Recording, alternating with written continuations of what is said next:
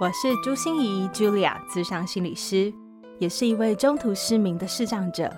在咨商室里，我听你说；在 Podcast 里，也邀请你来听我说那些肉眼看不见，但是心里却更能看到的心理学小技巧与翻转人生的故事。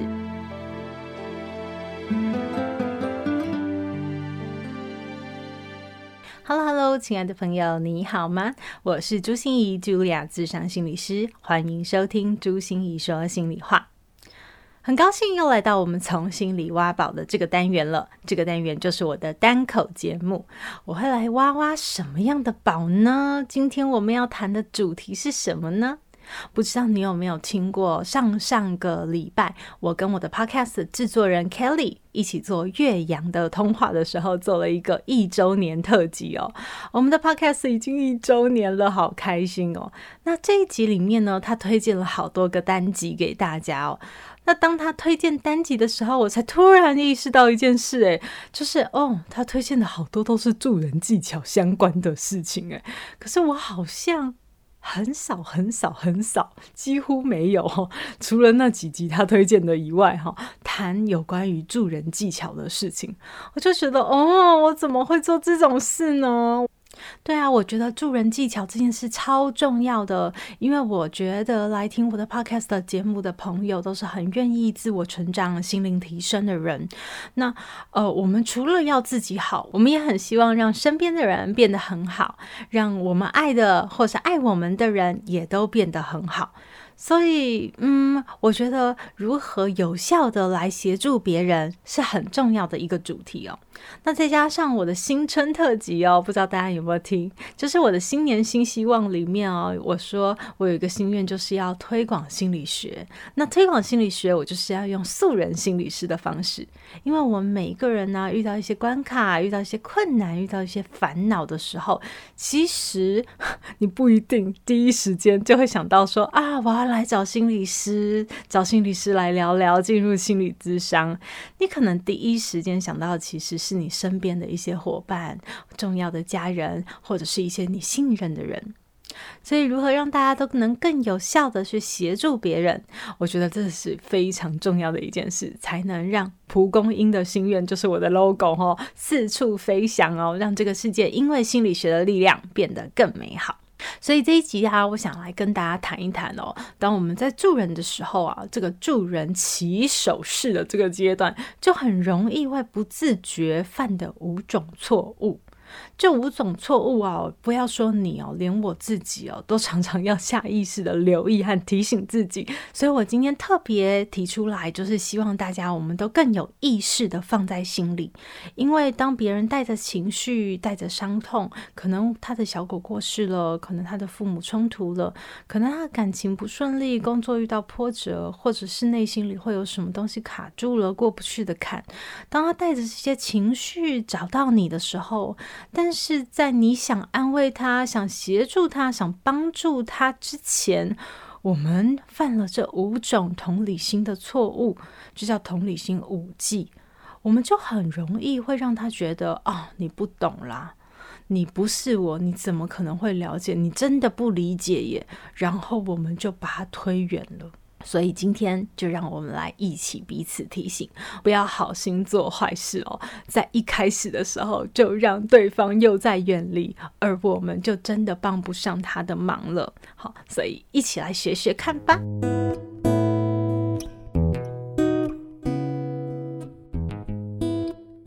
同理心的五忌是什么呢？第一忌就是说不。我不知道啊，当大家看到一个人。嗯，一把鼻涕一把眼泪的流泪的时候，你的反应会是什么？可能很多人的第一直觉会像我一样，其实我们可能就想递个卫生纸给他，我们也可能会出言安慰他，以为自己在安慰吼，就会说不要哭，不要想太多，不要难过，没事的。但是其实我们都是在否认和压抑他的情绪。他就是难过嘛，他就是想很多嘛，他就是觉得很沮丧嘛。对，那可是我们跟他讲不，不，你不用，就很像是拿一块黑布就把那个伤口盖起来，假装它没发生过。大家有听过掩耳盗铃这个故事？其实我们说不的时候，就很可能是这种感觉。我们想叫他没事，没事，没事。为什么？因为我们自己也不能承受那些负面情绪，所以我们赶快叫他，你把水龙头关起来吧，眼泪不要再拼命掉了，我们受不了。我们的否认其实有时候是代表我们自己无法承受，所以你想叫他快点，你没事的。就走出来吧。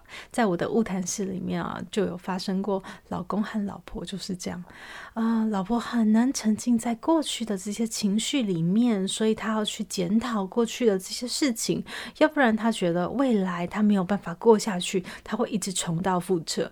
可是老公哦，就是没有办法回头，他没有办法待在过去的这些情境里，所以他会跟老婆讲说：“你就是在翻旧账，你一直在翻旧账。”过去的这些事情已经过去了，我们就忽略它吧，就不要再想了，我们就往前走就对了。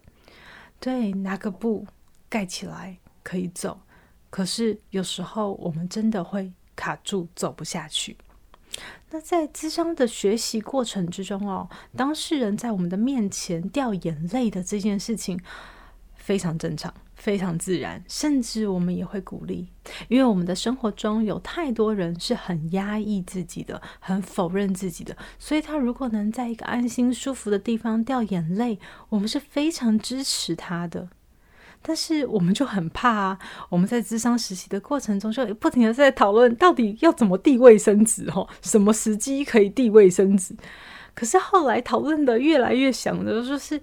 这个时候递卫生纸，不管是还一把鼻涕一把眼泪的时候递，还是说他这个抽烟抽到一半的时候我们再递，好像可能都会传达一种暗示，就是不要哭了，擦干眼泪，我们要向前。所以后来啊，我们就讨论出一个可能比较友善的方式，就是我们会在每一间晤谈室里很显眼的位置上，在矮桌上面，在他触手可及的地方，我们都一定会放上一大包的卫生纸。当你自己有需要的时候，你就自己抽，我们不要抽给你，好，免得你胡思乱想，你就自己抽。可是当你快要喘不过气来的时候，因为有时候人在哭泣的时候，很崩溃的时候，有时候眼睛根本看不到任何东西，只知道自己不停的在流眼泪，或者是自己不停的在哽咽抽泣。那时候，我们顶多会把卫生纸的盒以你靠近一点，就有一点推向你的那种感觉，哦，让你自己抽起卫生纸，自己擦。我们就是很努力的，不要踩到。同理心的第一个机会，在人开始表达他的情绪的时候，就让他觉得被推远，不敢再继续说下去了。同理心的第二个机会就是问为什么？哇，你会想说啊，问为什么也不行吗？我想知道为什么呀？对，可是真的，人在很脆弱或敏感的时候。好，当人开始想要吐露一些情绪的时候，想要吐露一下他内心的烦恼或他内心的想法的时候，这个为什么很容易会跟指责、批评、你不应该、你不对的这些东西来做连结。比如说，我们会问说：“你为什么要这样想呢？”哇，这个意思就很强烈咯，就是你不应该这样想。可是你说我没有那个意思啊，但是就他们听起来有那个意思嘛，所以为什么我们都少问？那如果为什么后面还加一个否认词，就是为什么不？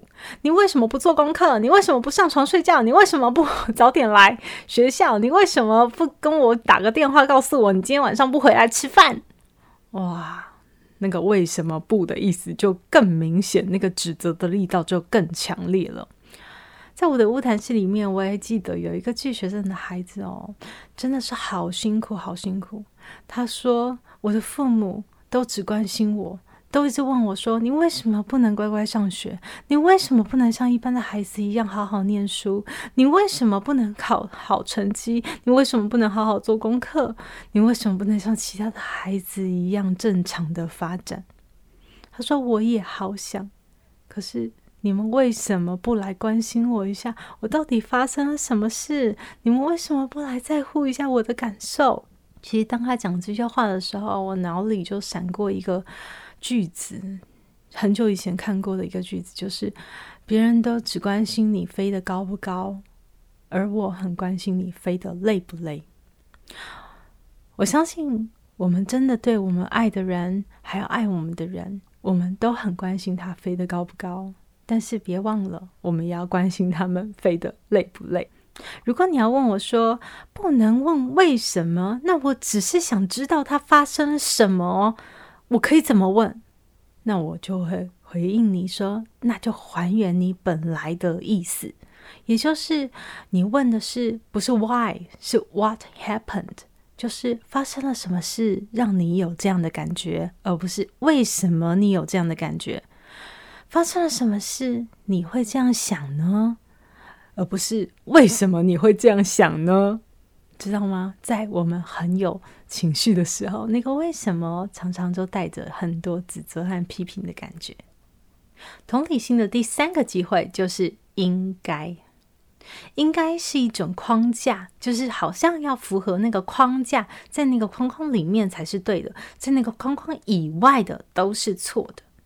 比如说啊，像有一个朋友就跟我讲说，他跟他姐妹淘聊这个失恋的事情，他分手有多难过，多难过。所有的姐妹淘听了过程以后都义愤填膺啊，说这是什么样的渣男啊？我跟你讲哦，你应该快刀斩乱麻，好险你现在才跟他分手，没有跟他结婚哦。你应该长痛不如短痛啊，现在短痛一下真的比较好啦，因为以后就很可怕，下一个男人会更好，你知道吗？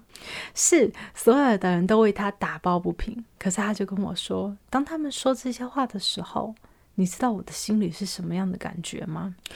第一个是我也知道我应该这样，所以我就分手了。可是我就是心里过不去，很难过啊。我知道，可是就是做不到。所以他不只觉得那些姐妹她们没有真正理解他的苦。没有真正懂得他的情绪，更重要的是，他还觉得他的伤口被捅了一刀，因为他会觉得更多的自责，就是我知道我应该这样想，我知道我应该洒脱一点，但是我真的就做不到，为什么我做不到呢？所以，更多的是一种自我内疚、自我谴责的情绪，在他的心里更多的滋长。所以我总是说，当人有情绪的时候，来跟你说，或者是当你接触一个有情绪的人的时候，你告诉他，你应该孝顺父母，你应该想一想，你父母为了你多操心，你应该理解一下他们的困难，或者是我们在一个人有情绪的时候说，你应该跟你的上司道歉，你知道你做的这件事多不好，你应该跟你的先生道歉。我们理智上也知道应该好像是比较对的，可是我们真的就是做不到。那个应该都叫做有道理的屁话，就是我们的想要帮助他的念头一点都没有造成任何的好作用，所以我们就把我们自己的应该先收起来吧，不要用框架来要求他。同理心的第四个机会就是强迫转念。强迫转念是什么意思呢？就比如说，我们上一个案例里面说，那个姐妹淘里面有一个人说，下一个男人会更好。他其实真的是想帮助他脱离那个洞，脱离那个情绪的牢笼。但是，当我们去强迫别人转念，往另外一个方向想的时候，其实很像是事不关己的风凉话，听起来真的非常刺耳。就像是我失明的初期，我最讨厌听到有人跟我讲说，上帝为了你 关一扇门，就必定为你开一扇窗。我心里就想说，他擦的，对不对？你为什么要关我的窗？你自己的窗为什么不被关一关？就好讨厌哦。这就叫事不关己的风凉话。我们自己可以转念，像我自己体悟到，真的耶，上帝帮我关了一道门，真的为我开了另外一扇窗。可是这是我自己体悟来的，所以转念永远是只有自己说了算，别人不能去强迫他要怎么想的。我们没办法强迫他要怎么想，但是当然以后我们的引导。哦，我们的说法以后我也可以陆陆续续再跟大家分享。当一个人他觉得他被你懂了，被你接住了，被你在乎了，以后我们有没有可能可以引导他往转念的方向走？当然可以，但是我们就后续再来分享。我们就来谈一下同理心的第五季哦。第五季就是不要给建议。你会想啊，不能给建议是吗？哦，其实不是一辈子不能给建议，也不是不能给建议啦。我只是说起手式的时候不要给建议。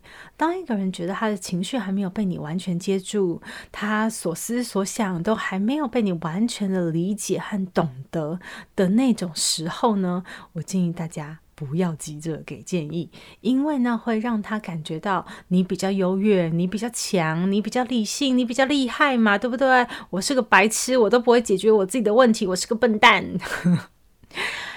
我知道你没那个意思，可是对方很容易有这样的感觉。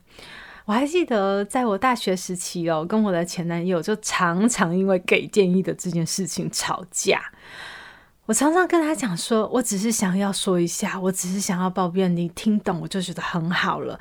可是每当我跟他说说我今天发生了什么事啊，好累啊，然后今天又做了什么事啊，好忙碌啊，然后有时候都干不过来啊，觉得很焦虑啊，等等等，他总是忍不住的要一直给我建议，一直给我建议。就是告诉我说，哎，你应该找社团朋友怎么样？应该找同学啊，应该找老师啊，应该要更会时间管理呀。然后我就说，先生，我会自己解决我自己的问题，我不需要你来教我，但是你听我说一下可以吗？哦，就是有时候我们真的很想把对方解救出来，因为他很困扰嘛。我知道大家都是好意，想要把对方救出来。但是记得，当那个时候，他需要的真的是你给他建议去救他出来吗？到底是我们很需要救他出来，因为我们受不了看着他受苦，还是他真的很想出来呢？所以，就算是我自己在做心理咨商的时候啊，给建议这件事情，我也都非常的小心。我要确定对方真的需要我的建议。我才会给一些我自己的想法，我不会乱给。那你说什么时候我可以给建议呢？我真的可以丢根绳子让他从洞里面爬出来呢？那我就会说，那我们小心翼翼的。了解，确保他真的需要的是建议，那我们当然就给他建议喽。可是我们不要因为自己受不了他待在洞里面，不忍心看到他受苦，所以我们很想要给他建议，去丢根绳子，告诉他你这样做就对了，你这样想就可以了。我吃过的盐比你走过的路多，相信我准没事。你就给他一个建议。想要救他出来，但是其实可能是把他越推越远，因为他感觉你无法理解他的。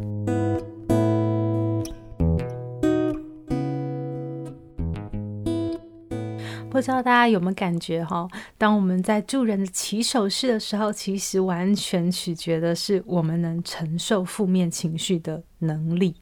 也就是因为看到一个人掉进洞里了。我们会很想去拉他赶快上来，我们会丢一根绳子，想要告诉他爬上了就没事了。所以我们会、呃、很习惯的否认他，因为我们受不了自己内心的焦虑。我们会很容易强迫他转念，告诉他应该给他建议。我们会希望赶快让他脱离这个洞。但是真正的助人技巧的第一步，就是我们真的要去理解、接住他。那这怎么做呢？就是我说陪伴支持最重要，也就是我们要陪他掉进洞里，陪他掉进洞里。你能想象你跟他一起感受那些负面情绪吗？呃，这个能力其实才是我们助人技巧最重要的第一个能力。就是如果负面情绪让你很受不了，让你很想逃脱，让你很想逃开，那真的很困难。真的很困难，好去接住别人的情绪。呃，这个时候我也会鼓励大家哦。我很久没有跟大家说我的线上课程了，心理韧性朱心怡的人生九堂解压课，其中就有一堂课叫做“情绪涵容力”，如何去承受负面情绪的能力能够提高，这是我们能够帮助自己也帮助别人的一个很重要的课题哦。而我也要说，其实我们对自己也是这样的。你想想看，当你自己有情绪，当你自己觉得烦恼，当你觉得挫折的时候，你是怎么对自己的呢？同理心的五技，你有没有不自主的也会对自己说呢？告诉自己不要哭，不要难过，不要想太多，你应该正向一点，努力进取，积极往前，想开一点就没事了。我们会不会不自主的也常常把自己推远了呢？所以我要告诉大家的是，情绪真的没有对错，它就是情绪。我现在就是生气，就是难过，就是沮丧，它没有对错，也没有标准的。所以我们只要接纳、允许这个情绪就好。而我跟大家有说过，情绪的特性就是，你越愿意看着它，你越愿意感受它，其实它就得到了适当的安抚，它就不会抓狂、崩溃、失控。但是，当我们想掩盖它、想逃避它、想压抑它的时候，大家有打过针吗？什么时候打针会最痛？就是我们把肌肉整个紧起来的时候，那个针打下去就超痛。可是，当你放松自己的时候，针打下去，它不过就是个针。所以，情绪也是这样。当我们很用力的想要控制住它，想要把它压住的时候，就像肌肉紧起来一样。我们只需要放松的去感受它，让它从你身体流过去。然后你知道吗？当你的情绪被你自己接住，或是你接住了别人的情绪的时候，哇哦，改变可能就会开始发生了。但是如果没有这个起手式，我们后面的事情就很难再继续推进。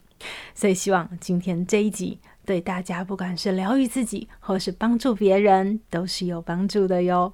节目的最后，我想分享一下赞助留言。我们有赞助耶，好棒哦！谢谢你们听到我的需求，听到我的声音哦。呃，第一位朋友叫做 Summer Joe。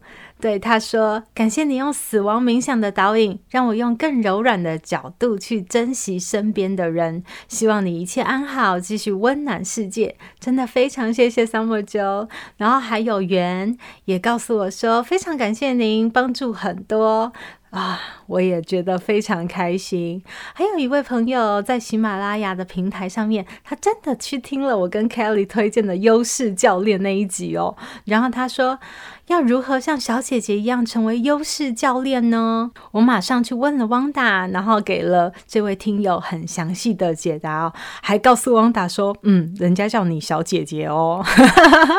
哎，不过啊，这也提醒了我，我的平台上会有越来越多的来宾陆续登场哈！